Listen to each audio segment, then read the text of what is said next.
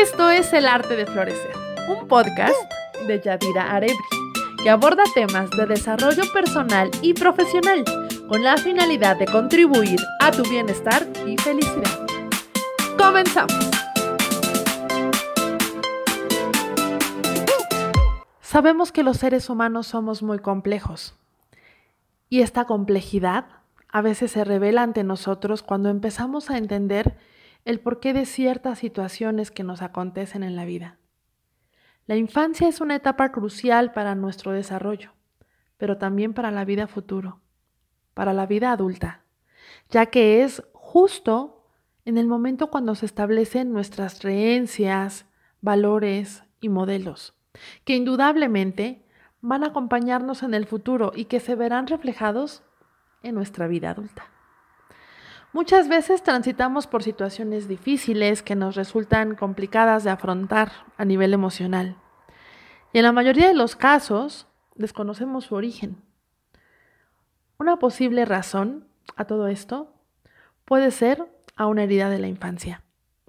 Una herida que fue hecha cuando éramos pequeños y que no fue sanada, dejando una huella en nosotros. No podemos olvidar que cuando somos niños no tenemos los recursos, las herramientas, ni los conocimientos o las estrategias necesarias para superar ciertas experiencias y sanar nuestras heridas emocionales, sobre todo a esa edad tan temprana. Es importante conocer y reconocer nuestras heridas de la infancia, pero sobre todo lo más importante es responsabilizarnos de ellas ahora como adultos. Saber que ahora sí está en nuestras manos sanarlas y que esto mejorará considerablemente nuestra vida, conduciéndonos a un estado de bienestar, plenitud y felicidad. Hoy les comparto la charla que sostuve con Carla Moss, quien les recuerdo es una gran psicoterapeuta y ahora una querida amiga con la que comparto la alegría de seguir desarrollando este proyecto tan bonito que es el arte de florecer. Deseo que esta charla sea reveladora, lleno de aprendizajes y de mucha comprensión de su propio ser. Les abrazo desde aquí con todo mi cariño. Yo soy Yadira Arebri y esto es El arte de florecer. Hola, ¿qué tal, Carla? Bienvenida una vez más a El arte de florecer. Me da mucho gusto otra vez estar contigo después de una breve semana de descanso, pero otra vez estamos retomando aquí los episodios a tu lado. ¿Cómo estás? Hola Yadi, pues qué gusto saludarte. Ya te extrañaba en el arte de florecer. La verdad es que es algo que me ha estado eh, regocijando muchísimo porque además he compartido los podcasts con mis pacientes, con gente que está pasando por circunstancias y recibo muy buena retroalimentación. Me dicen, ay, qué bonito, está padrísimo, me encantó. Y la verdad es que estoy muy agradecida por este espacio y claro que ya lo extrañaba. Ay, Carla, qué bonito lo que cuentas. La verdad es que esa es justamente la finalidad de hacer este tipo de contenidos a través del el arte de florecer. Me da mucho gusto que pueda ser parte tuya, eres el arte de florecer en sí mismo, por supuesto, vienen Gracias. Entonces, bueno, ojalá nos puedan seguir en lo próximo que está por venir, porque seguramente tú y yo seguiremos colaborando en este espacio. No, pues ya sabes que yo soy feliz y que me encanta estar aquí contigo, porque además tenemos muy buena química y nos entendemos súper bien y eso es, la verdad, inigualable, ¿no? O sea, irreemplazable e, inigualable. sí, es maravilloso porque no siempre se encuentra siempre surge este clic o esta química tan bonita. Sí, ah, definitivamente no. Pero bueno, tú vibras muy alto y yo también, entonces eso es lo padre, ¿no? Que podemos proyectar esa parte luminosa que tenemos. Claro que sí. Muchísimas gracias, Carla. Pues vamos a entrar en materia. Les estaba platicando a la audiencia en la introducción del episodio que hoy tenemos un tema muy importante, pero que de pronto nos hace falta entender un poquito más sobre él, que son las heridas de la infancia. Entonces, me gustaría que nos pudieras explicar qué son las heridas de la infancia, qué es concretamente una herida de la infancia, cuáles son, por supuesto, y cómo nos afecta o nos impacta a todos nosotros en la vida adulta. ¿Qué nos puedes contar al respecto? Uy, pues es un tema muy profundo que va a gobernar gran parte de nuestras eh, relaciones interpersonales, tanto en las elecciones de amistad como de pareja, es decir, cómo interactuamos con los otros. Vamos a interactuar muchas veces desde estas carencias, desde estas heridas que vamos arrastrando, pues desde que nacemos, pues bueno, se van, se van presentando alrededor de los dos años, comienzan a crearse, ¿no? Entonces, tiene que ver mucho con el estilo de crianza de los padres, con las técnicas que, aplicaron para, para ir eh, pasando cada etapa del desarrollo, como es, por ejemplo, la etapa de dejar el pañal o el desarrollo del habla, eh, estos modales que a veces se imponen, eh, todo este contexto educativo en el que el padre sin saber o sin estar muy instruido al, respecto, pues va impactando emocionalmente al niño, ¿no? Todos nacemos con una libertad, tenemos un espíritu libre y todos nacemos con esta alma. En, otros em, enfoques se le llama eh, heridas del alma, ¿no? Entonces, se habla de que naces pues con un alma pura, limpia, que no viene herida y lo que va sucediendo pues es que como que vas transgrediendo porque te vas normando, te vas adaptando a la sociedad, a, las dinámicas de, la familia en que llegaste. Y por lo general, lo que hacemos eh, como padres es proyectar algunas en nuestros hijos al hacer como demandas y en nuestras propias carencias, estar manifestándolo en, en pues todo, o sea, los mensajes que le das, las instrucciones y demás cosas, ¿no? Entonces es un tema muy profundo y que además este, cuando me lo propusiste dije, wow, ¿no? Porque eh, cuando no hay conciencia, pues es, es, lo que va determinando muchas cosas en nuestra vida, ¿no? Mucho de nuestra actitud, de nuestra personalidad, de cómo vamos por el mundo, incluso hablando, usando algunas frases, ¿no? Podemos identificar cuáles son las heridas de cada persona. Claro. Entonces, lo que entiendo aquí también es que entender este tema no solo es para aquellas personas que son padres o madres de familia, sino en general, o sea, es, digámoslo así, un tema que nos compete a todos porque impacta nuestra vida en diferentes ámbitos. Por supuesto. Se habla, o bueno, yo estoy hablando como del origen, porque todos tenemos varias heridas, no solamente una. Se hablan de que son cinco y algunos autores mencionan incluso siete. Sin embargo, bueno, vamos a centrarnos en las cinco que son como las más populares y desde ciertas perspectivas, pues mm, nos manejan que eh, es también de alguna manera hereditaria, ¿no? O sea, tú puedes traspasarla a tus hijos. Por eso es tan importante que tú sanes como adulto si quieres dejar eh, descendencia pues mucho más equilibrada, ¿no? Aunque es imposible no dejar heridas en los hijos, o sea, más bien puedes elegir cuál es más llevadera o cuál es menos peor, ¿no? o cuál crees que pudieras acompañar a tu hijo para trascenderla. Porque realmente, por ejemplo, una herida de abandono es muy fuerte, es algo que, es, muy difícil de trascender, ¿no? Bueno, ahorita vamos a comentarlas a grandes rasgos, las cinco que, que están. Y bueno, eso es como la importancia de que todos tengamos el conocimiento de estas cinco heridas para que empecemos a, hacer conciencia y de esa manera manejarlo mejor, ¿no? Cuando, por ejemplo, alguien me dice ciertas frases, se va a activar en mí y desde ahí voy a comenzar a ser reactivo. Y entonces puedo, puedo iniciar un conflicto, una separación, una ruptura, ya sea de amistad o incluso familiar, ¿no? Entonces, realmente tener identificada una de las heridas que me gobiernan en mi actitud y mi conducta, me hace tener la posibilidad de transformarme y vivir más plenamente. Claro. Me surge una duda antes de que empecemos a profundizar en cada una de ellas.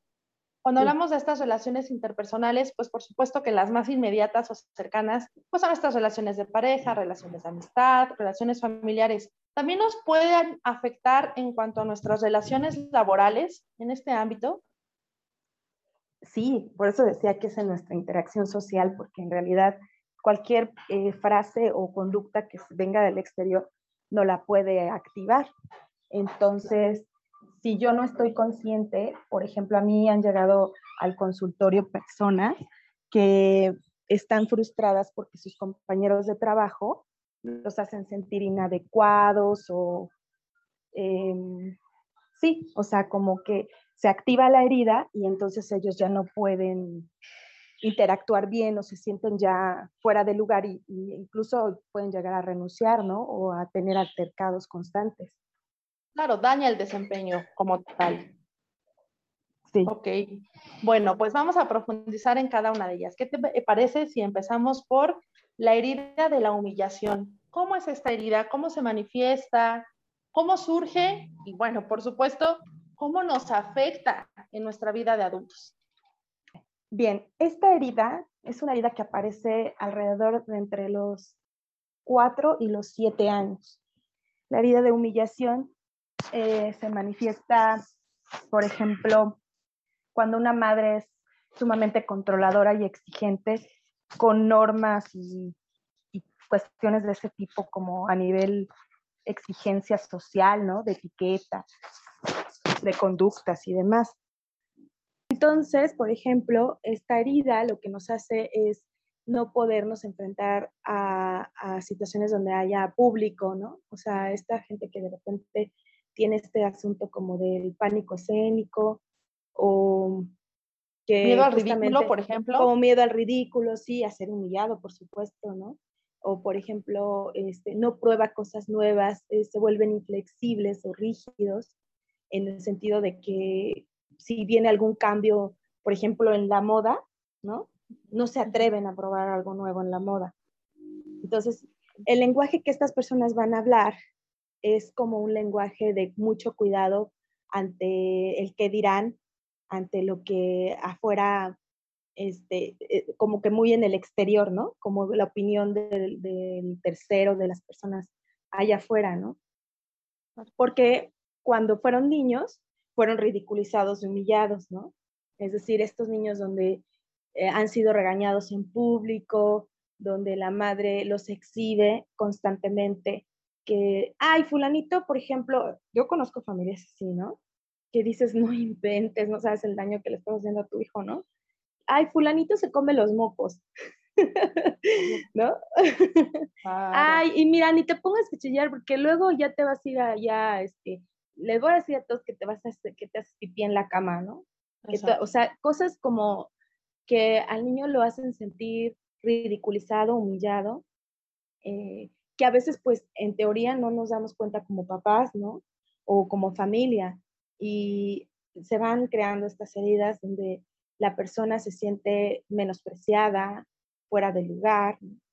Y bueno, ¿cómo se va a manifestar? Aparte de lo que ya comenté, también, por ejemplo, en la relación de pareja que acabas de mencionar hace rato, eh, pues obviamente son personas que tienden a desarrollar una personalidad masoquista, que permiten humillaciones de parte de, sus parejas, ¿no?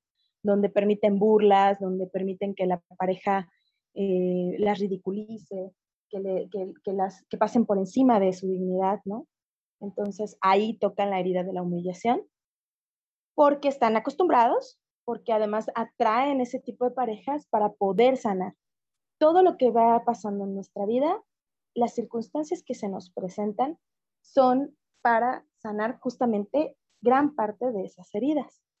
Entonces, por ejemplo, en la teoría como de la psicocorporal, Eva Pierracos nos manifiesta que el alma pues es pura y es una energía que entra al cuerpo.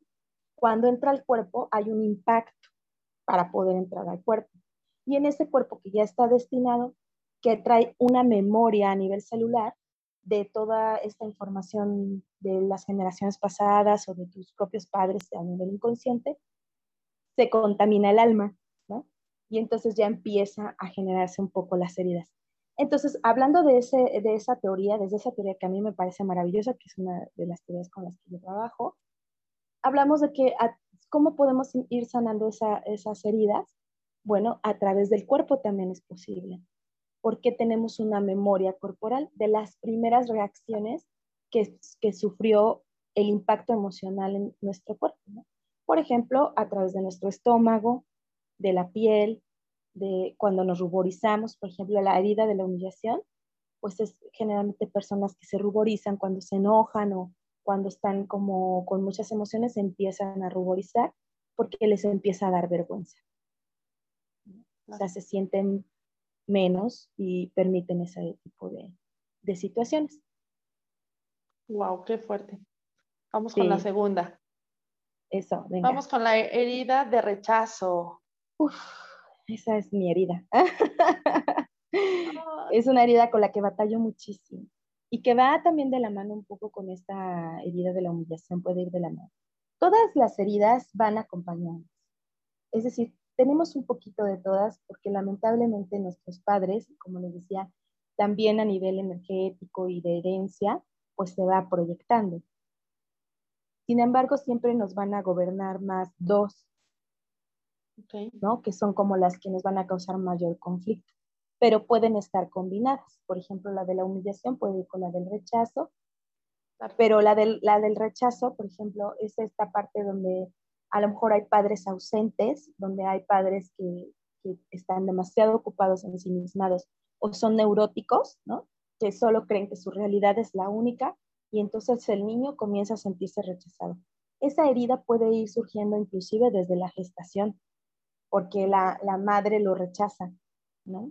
Entonces, por ejemplo, ahí hay muchos criterios a nivel estructura mental de, pues no sé, de creencias y demás cosas de los padres que hacen sentir a los hijos rechazados. Si, por ejemplo, el hijo nace moreno y hay una situación ahí como de racismo y todos en casa son blancos, pues solo hay un, por ahí algún este, pariente moreno y nace moreno, ya va, se va a ver impactado por, por este rechazo, ¿no?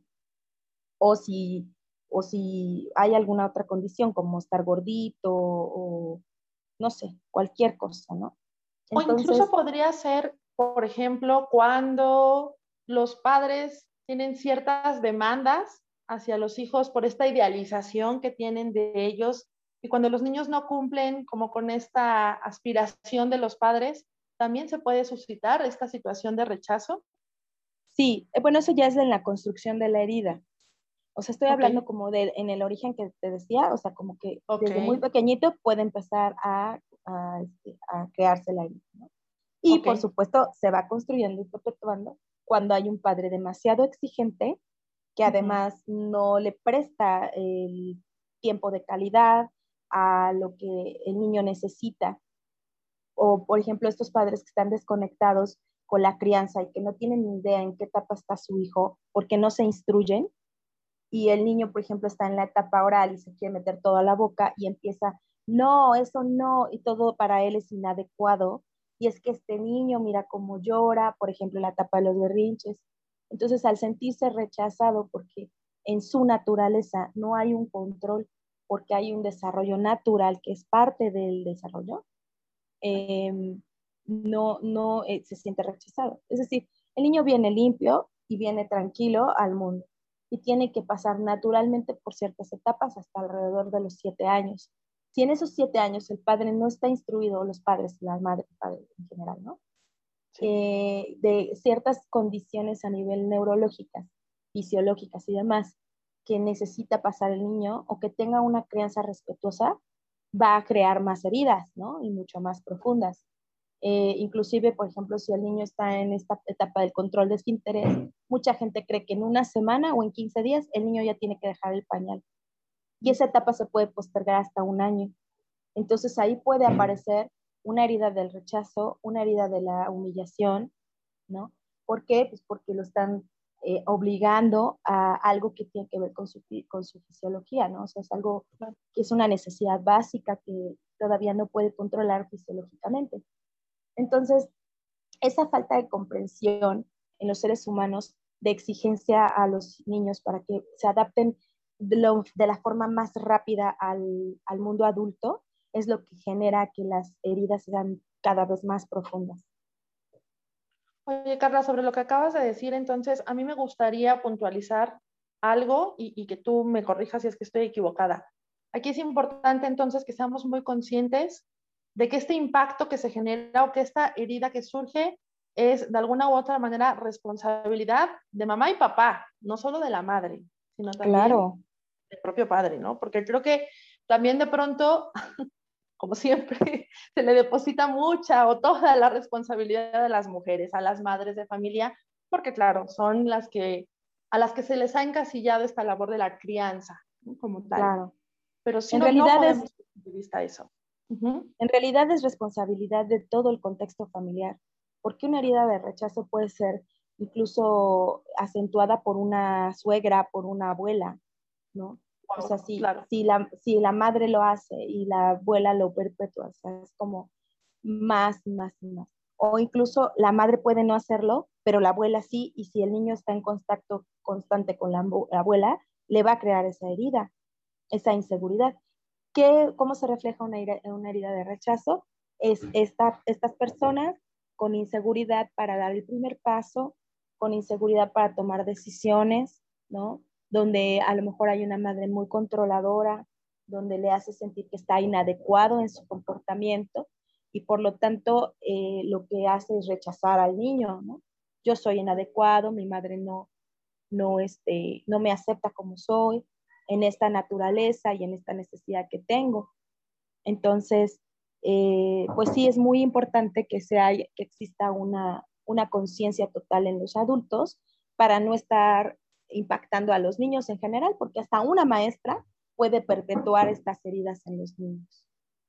Claro, así es. Incluso todo esto puede generar también situaciones de baja autoestima en los niños que se van perpetuando, por decirlo de alguna manera, a lo largo de la vida, en la adolescencia e incluso en la adultez. Sí, ese es el punto crucial, ¿no? Que inicia en la infancia o se crea en la infancia y lo que vamos haciendo es como no se sana, porque obviamente no hay conciencia, cuando empezamos a tener la conciencia, entonces vamos a, a, ir proyectándola en todo lo que vamos haciendo en nuestra vida, ¿no? O sea, desde, más que nada en las, en las relaciones interpersonales, más que nada se va a reflejar ahí pero también en la elección de carrera, también en la elección de trabajo, de, de ciudad, de ambiente, de donde tú te desarrollas. Wow. Pues vamos con la tercera, vamos con la herida de abandono. Uf, esa hace ratito te platicaba, ¿no? Que yo creo que cada vez está más presente porque cada vez estamos aumentando el porcentaje de padres abandónicos, no solo padres, también madres, ¿no? que desafortunadamente por las demandas laborales y los excesos de, en, el, en los horarios, no, este, pues no hay conciencia o no hay una forma de compensar pues este sentimiento de abandono de los niños. Esta herida se crea alrededor del año y medio cuando aparece esta etapa que se llama ah, angustia de separación. En esta etapa de la angustia de separación, la madre tiene que estar eh, constantemente reafirmándole al niño que está viva, que está ahí. Y a veces no pasa, o sea, la madre no está presente por las situaciones laborales o emocionales, está en indiferencia y el niño empieza a sentir esta angustia porque no se siente conectado con mamá. Entonces, esa es una, una forma. Otra forma es eh, la indiferencia del padre, ¿no? Puede comenzar en esta etapa de la angustia de separación, donde, por ejemplo, los cuidadores primarios están alejados del hijo y lo dejan en, un corral jugando con sus juguetes, para que no me molestes, ¿no? Y entonces ve cómo papá y mamá andan por aquí y por allá y el niño está ahí solito jugando y está siendo abandonado. Incluso el cuerpo comienza a registrar esas sensaciones que posteriormente te van a indicar que se está activando tu herida. Por eso les mencionaba esa teoría, porque te habla de que nuestro cuerpo emocional eh, impactado en, nuestro cuerpo físico nos va a, dar el sentido de alerta, de decir, se me está activando mi herida. ¿Y qué, ¿Y qué va a pasar cuando digo, se me está activando mi herida? Pues que voy a resultar lastimado y mejor entonces termino esta situación. O me alejo, o me cuido, me protejo, porque ya sé que voy a sufrir, ya sé que me va a doler, es algo que no puedo sostener, ¿no? Entonces, el cuerpo te va a ir indicando. ¿Qué pasa en una herida de abandono? hay un cosquilleo en el estómago, porque es una sensación de ansiedad, de temor, de riesgo, de, miedo, ¿no? O sea, sientes que, que, que vas a morir porque no hay quien te cuide, no hay quien esté contigo. Entonces, te va a conducir a relaciones codependientes, donde mm, vas a necesitar la reafirmación constante de que te aman, de que te quieren, y si no la tienes, la vas a perseguir desesperadamente. Entonces son estas personas o estas, estas parejas que, por ejemplo, si hablamos de la pareja, están a expensas totalmente de que el otro las quiera y que están constantemente eh, buscando eh, llamar la atención, persiguiendo, no pueden soportar que, que la persona no, no esté constantemente reafirmándole, me gustas, te quiero, este, etcétera, ¿no? Y además vamos generando y creando este tipo de relaciones y atrayendo este tipo de parejas que efectivamente al final así va a suceder. Te abandonan y de un día para otro, muchísimas historias me han llegado al consultorio de esta forma, ¿no? Es que de un día para otro me dijo que ya no me quiere, que ya no siente nada por mí y a los 15 días empezó otra nueva relación. Está perpetuando completamente su herida de abandono. Entonces hay que trabajar con eso porque a través de mi herida estoy atrayendo esta, este tipo de pareja. Entonces podríamos también decir que este tipo de herida puede generarnos conductas de dependencia emocional.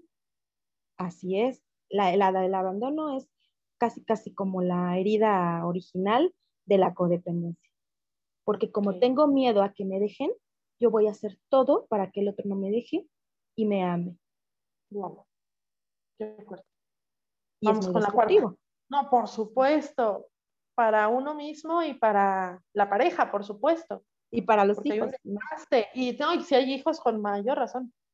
Pégame, pero no me dejes, imagínate, ¿no? Exacto, qué fuerte. Vamos con la cuarta. sí, es que me, me, río un poco porque sí, es como de ponerse chinita la piel y dices, oh, ¿cómo es que desde muy pequeños vamos generando todo lo que va a gobernar, ¿no? De alguna manera, nuestra vida, nuestra elección. Claro. De, todo. Sí, sí. Y que realmente de esto no somos conscientes y no tenemos ni idea hasta que escuchamos a especialistas como tú. Ay. wow. De pronto, bueno, ahorita que te estoy escuchando, la gente no me ve, pero me están cayendo unos 20 de todo lo que estás diciendo. Por supuesto, y esta es la idea, ¿no? Esta es la idea que por eso se crea el contenido, para que tengas una pauta y entonces digas, ok, yo siento esto, a mí me pasa esto, tengo que trabajarlo y entonces busquen una orientación profesional, un apoyo, ¿no? Terapia. Claro.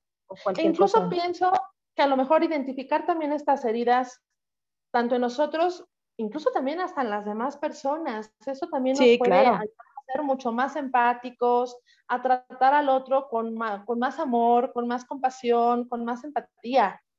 Sí, sin embargo hay que tener mucho cuidado porque a veces nos pasa que queremos ayudar, por ejemplo, la pareja la queremos sanar y nadie puede sanar a otro. ¿eh? Solo puedes decirle, mira, me doy cuenta que te pasa esto, ¿no? O evitar entrar en esa herida. ¿No? Si tú te das cuenta que tu pareja tiene una herida de abandono y te está rogando constantemente atención y, y todo eso, pues no la vas a perpetuar, sino al contrario, le puedes seguir reafirmando todo el tiempo, oye, yo te amo hoy y mañana, y cuando yo te vaya a dejar, no creas que va a ser de la noche a la mañana, yo voy a hablar contigo y vamos a hablarlo juntos, poco a poco vamos a tratar de arreglarlo, ¿no? Y si no funciona, lo vamos a volver a intentar otra vez. O sea, como reafirmarle constantemente que no crea que las cosas van a acabar de la noche a la mañana. Claro, porque ese es el miedo del abandono. Claro, claro, pero teniendo también muy presente que la responsabilidad de sanar, de curar esa herida, es de la persona que la tiene. Es de la otra persona, claro, de hacerle consciente, yo no te voy a ayudar a sanar, sino más bien con mi presencia y mis actitudes no voy a hacer que, se, que te toque o, que, o dañarte un poco más o que sea más profunda tu herida. Y puedo acompañarte en tu proceso. Así es. Y la otra parte, la otra parte, o sea, una conducta que también se puede presentar en una persona con herida de abandono es eh, que ellos abandonen. Porque obviamente, pues comienzas a crearte una armadura y entonces antes de que me abandonen, yo soy el que abandona. Y me voy porque no puedo con las emociones y mejor te dejo primero. qué fuerte. Ok, bueno, eso nos va a ayudar muchísimo a entender de pronto por qué pasa lo que nos pasa. Sí, estos padres ausentes que, que se van por los cigarros y no regresan, están heridos a, a, nivel, o sea, tienen herida de abandono, ¿no? Y, y, ellos han vivido toda su vida de esa forma, siendo abandonados, por lo tanto, cuando les toca proveer, no tienen capacidad para hacerlo a nivel emocional y lo que hacen es huir. Lo que, de lo que huyen es de ellos mismos, de sus propias emociones, de lo que les genera la responsabilidad que conlleva criar a un hijo, ¿no? Entonces, no puedo con esto, lo que hago es abandonar. Pero también se puede ver impactado en abandonar proyectos, trabajos, carreras, dejar cosas inconclusas, porque cuando se comienza a poner difícil, pues mi, mi, mi, armadura o mi, escudo, más bien, no es armadura, mi escudo, es me voy porque si no voy a resultar dañado como una forma de protegerse a sí mismos. Sí. Pero no es lo correcto. O sea, funciona porque no, no, no, se ven impactados. Pues imagínate, el que no está no ve, ojos que no ven, corazón que no siente. Pero eso no quiere decir que estén sanando, sino solo es un mecanismo de defensa y solo es algo que se activa y se va, ¿no? Pero la realidad es que siguen heridos y van a seguir hiriendo a todo aquel que llegue a su vida. Bueno, pues la cuarta herida es la de traición cómo se manifiesta, cómo surge, cómo nos afecta.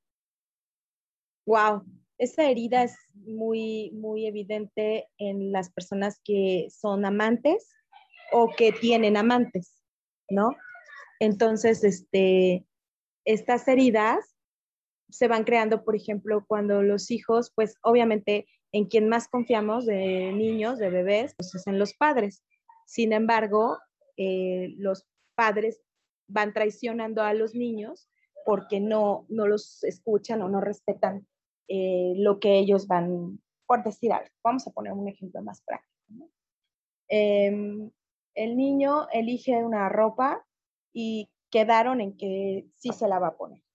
Y de repente el padre o la madre le dice que no puede que no puede usar esa ropa aunque ya se pusieron de acuerdo y comienza como a, como a culparlo, como a decirle, esa ropa está muy fea, esa no te la vas a poner, quítatela.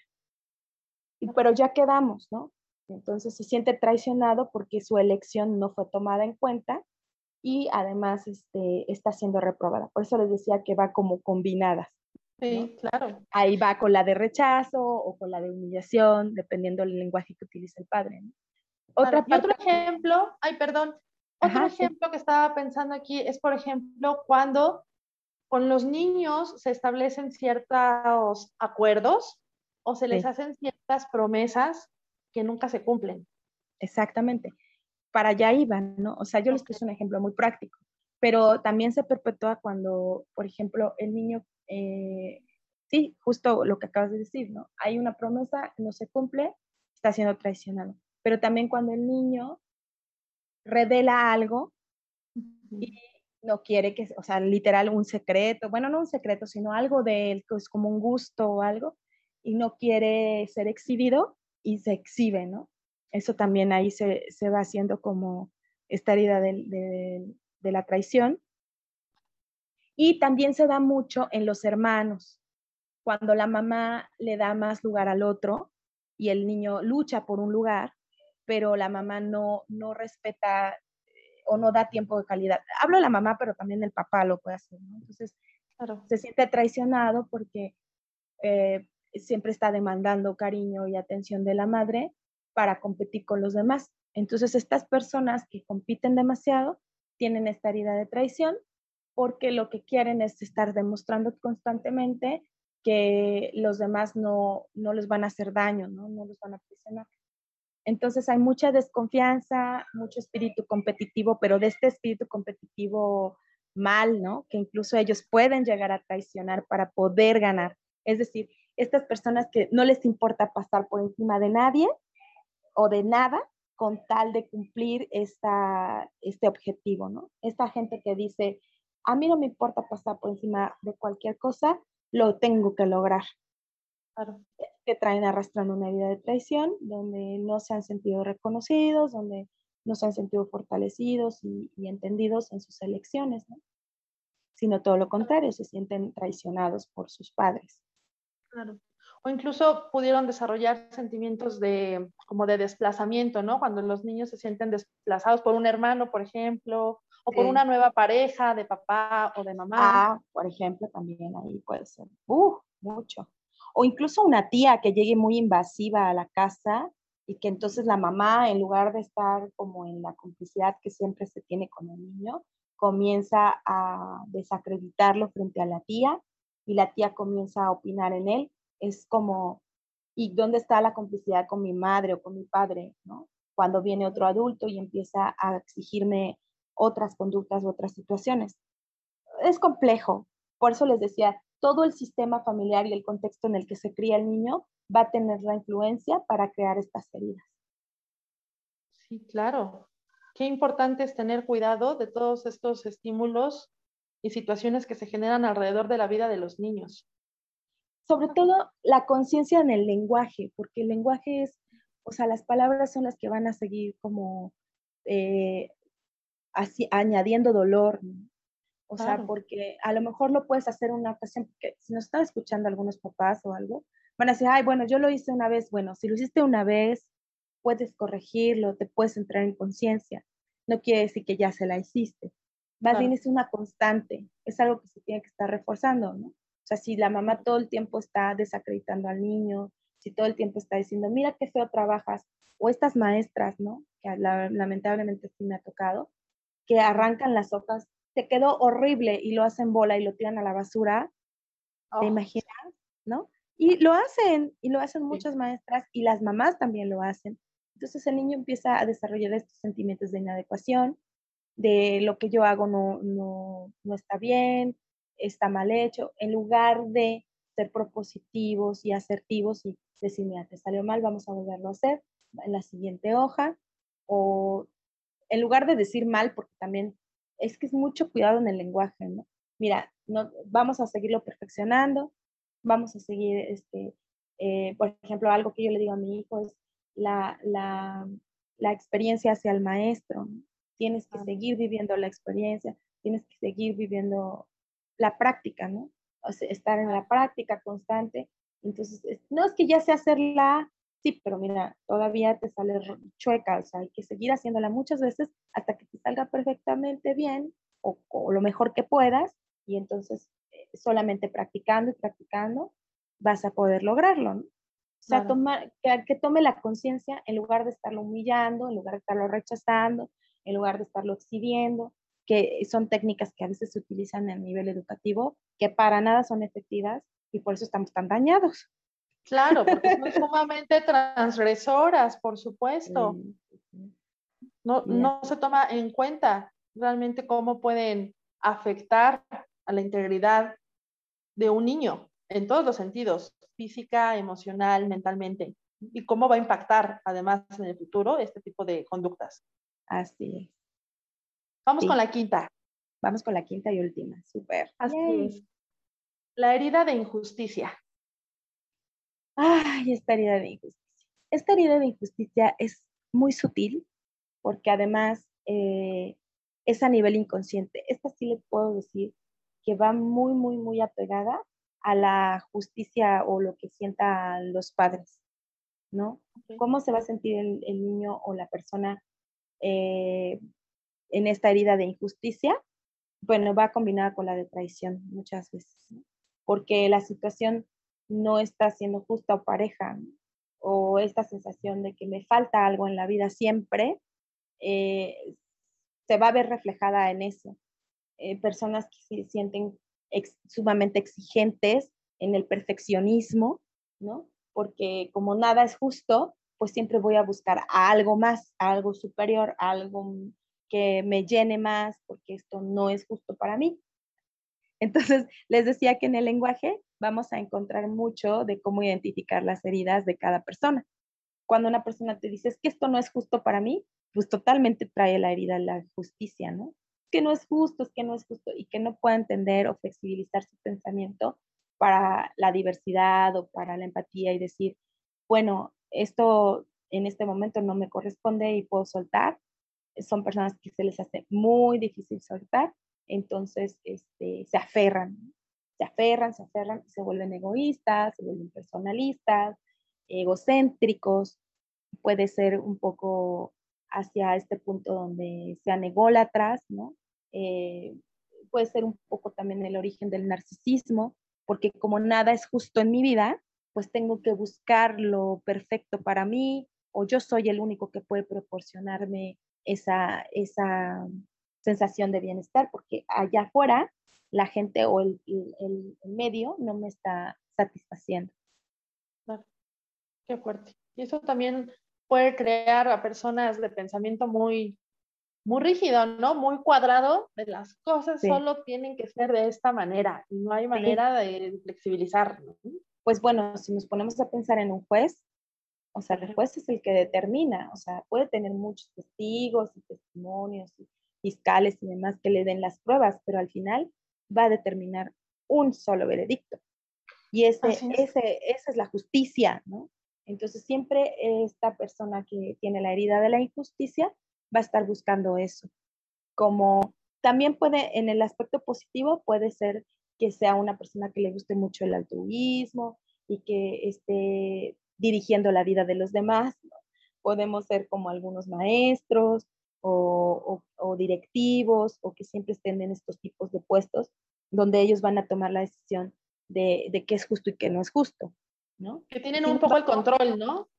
Totalmente, esa sería como la definición. Son personas controladoras que vienen de padres que, no han sido equitativos en, en, lo que prometen, en lo que deciden sobre la otra, sobre el niño, por ejemplo, ¿no? O sea, padres que, que además son egoístas también, que generan esta sensación de qué injusto para mí, porque tú mientras estás trabajando, y gozando, te vas de vacaciones, ¿no? Hay papás que yo veo de repente y digo, lo respeto, pero yo ya sé que por ahí el niño va a tener esta herida, ¿no?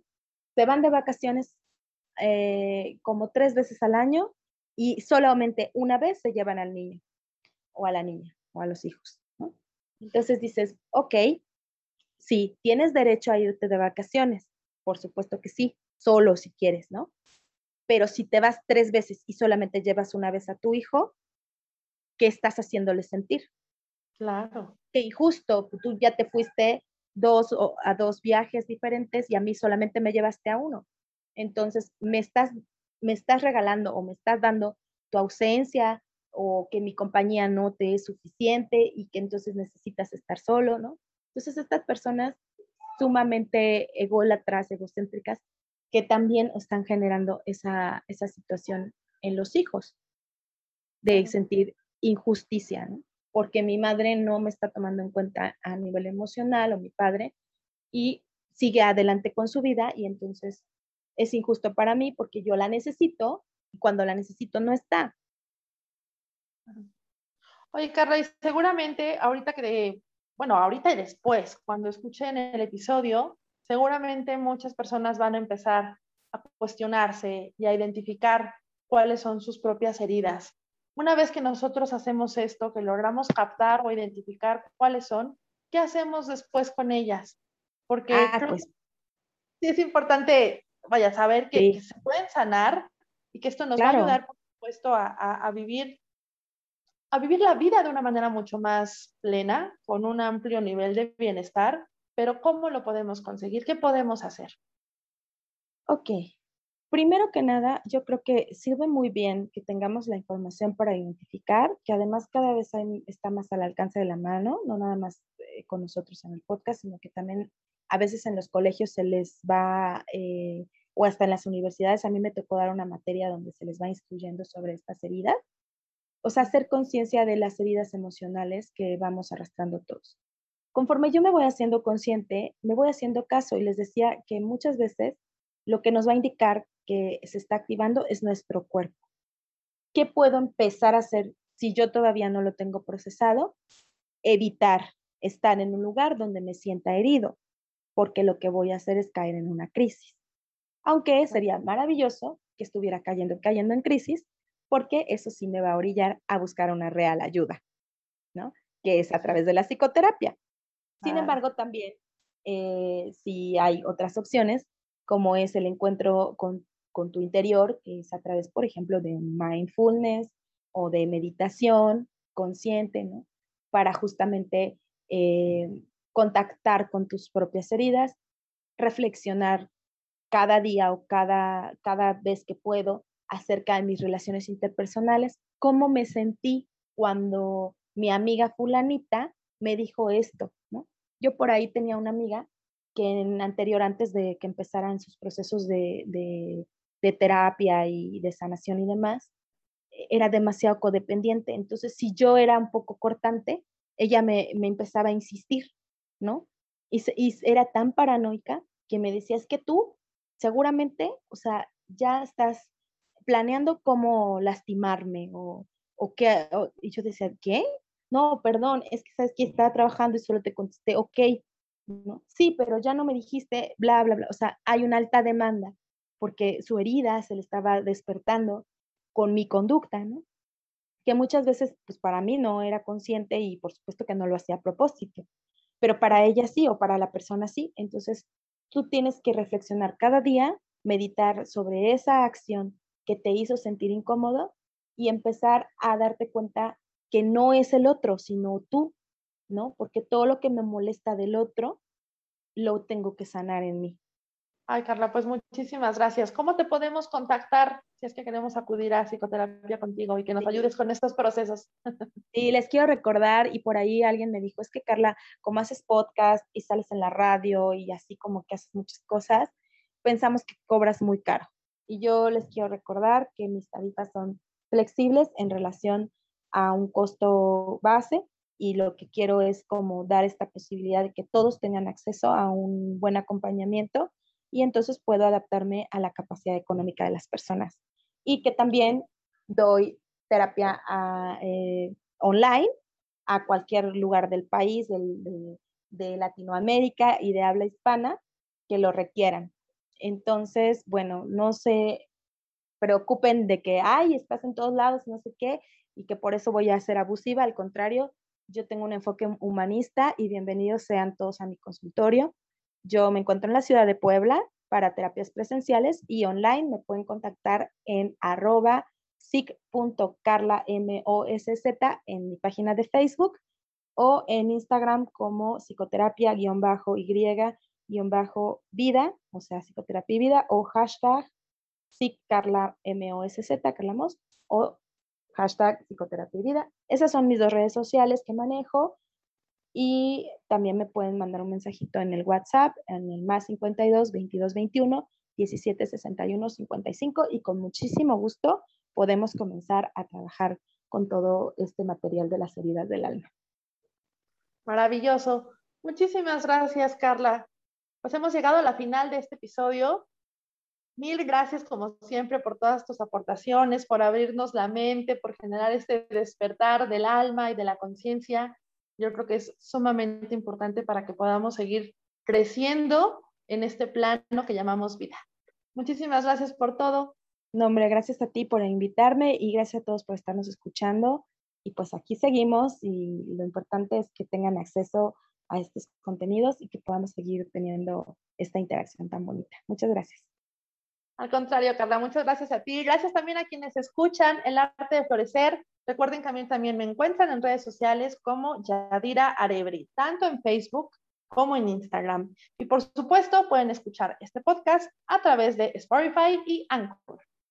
De esta manera yo me despido, nos escuchamos próximamente, les mando un abrazo enorme con mucho cariño. Nos escuchamos muy pronto. Hasta la próxima.